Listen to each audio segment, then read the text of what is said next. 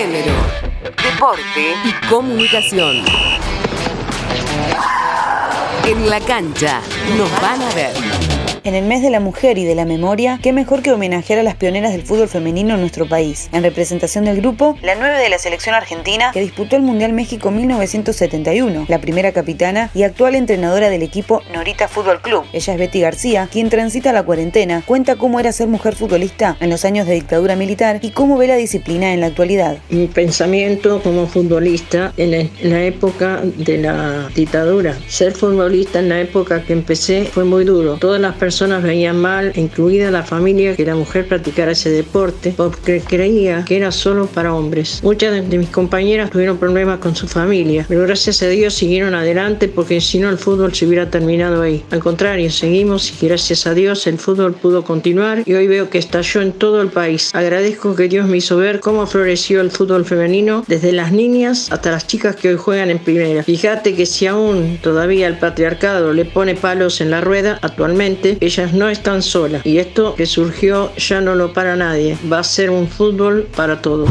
Campaña para prevenir el coronavirus, la FIFA y la Organización Mundial de la Salud buscan combatir el COVID-19 a través de una campaña de sensibilización en la que 28 futbolistas, varones y mujeres, promueven acciones orientadas a detener la propagación de la enfermedad, tales como el lavado de manos, la forma adecuada de estornudar, la importancia de evitar tocarse la cara, mantener la distancia física y quedarse en casa. Vuelvo a trabajar de lo que elegí y volvería a elegir siempre. Tras su cuarentena, Paula Pareto, campeona olímpica en judo y traumatóloga, volvió a su trabajo en el Hospital de San Isidro luego de viajar a Rusia a una competencia, la cual fue suspendida por coronavirus. En el marco de la emergencia sanitaria, la AFA anunció que las 120 camas ubicadas en el gimnasio de futsal de Seiza estarán a disposición del Estado para aquellas personas que han sido alcanzadas o corren riesgo de contagio de la pandemia.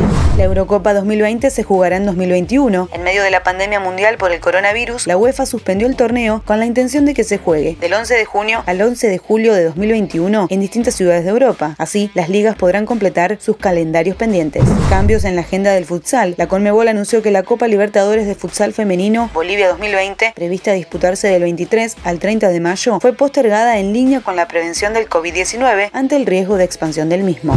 Fútbol suspendido en España por tiempo indeterminado. La Federación Española de Fútbol y la Liga comunicaron la postergación de las competencias profesionales hasta que las autoridades competentes consideren que pueden reanudarse y no se ponga en riesgo la salud informó Yamila Castillo Martínez.